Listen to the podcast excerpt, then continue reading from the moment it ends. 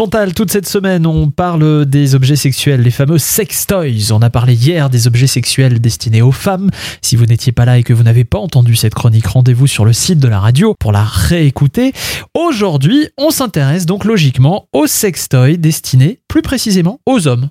Et notamment pour les hommes, il y a surtout les poupées, Michael. Les fameuses poupées gonflables. Voilà. Je ne sais plus si elles sont encore gonflables. Je pense qu'on vous Bah, les livre déjà gonflées. Ouais, à là. mon avis. Ah euh, Ouais. Gonflable, c'est juste le modèle pour emmener en vacances. Alors ces poupées sont très réalistes hein, et elles présentent un, deux, trois orifices destinés à la stimulation de l'anus, euh, du massage de la prostate euh, et d'avoir des formes évasées pour qu'elles ne puissent pas filer dans le rectum. Hein, voilà, c'est très technique. hein. Je vois que vous avez un petit air dégoûté, euh, non, Myriam. non, non, non. Alors, ce sont des vagins artificiels qui ont fait l'avènement des nouvelles matières et qui sont d'un réalisme surprenant. Surtout dans les produits haut de gamme qui sont chauffants, aspirants, ondulants ou vibrants.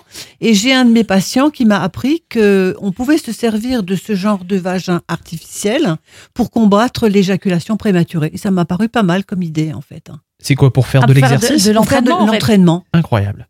Alors pour en revenir aux poupées, interrogeons-nous sur leur impact auprès des hommes. Vous avez sans doute vu des films qui les ont parfaitement illustrés. Et d'ailleurs, ces poupées peuvent valoir une vraie petite fortune et on peut les commander sur mesure. Vous pouvez même les asseoir à côté de vous dans la voiture. J'avais hein, vu un euh, film là-dessus oui. Voilà. hein, avec des tailles, des couleurs, des cheveux. Et c'est absolument époustouflant. Mm, tout à fait. Alors certains messieurs vont-ils finir par installer une telle beauté artificielle dans leur lit, dans leur salon ou comme on a vu dans le film, dans les voitures? C'est à s'interroger. Alors on le disait, Chantal, il y a des sextoys pour les femmes, il y a des sextoys pour les hommes, mais apparemment il y a même des sextoys pour les couples. Oui, bien sûr. Eh bien c'est le sujet qu'on abordera demain.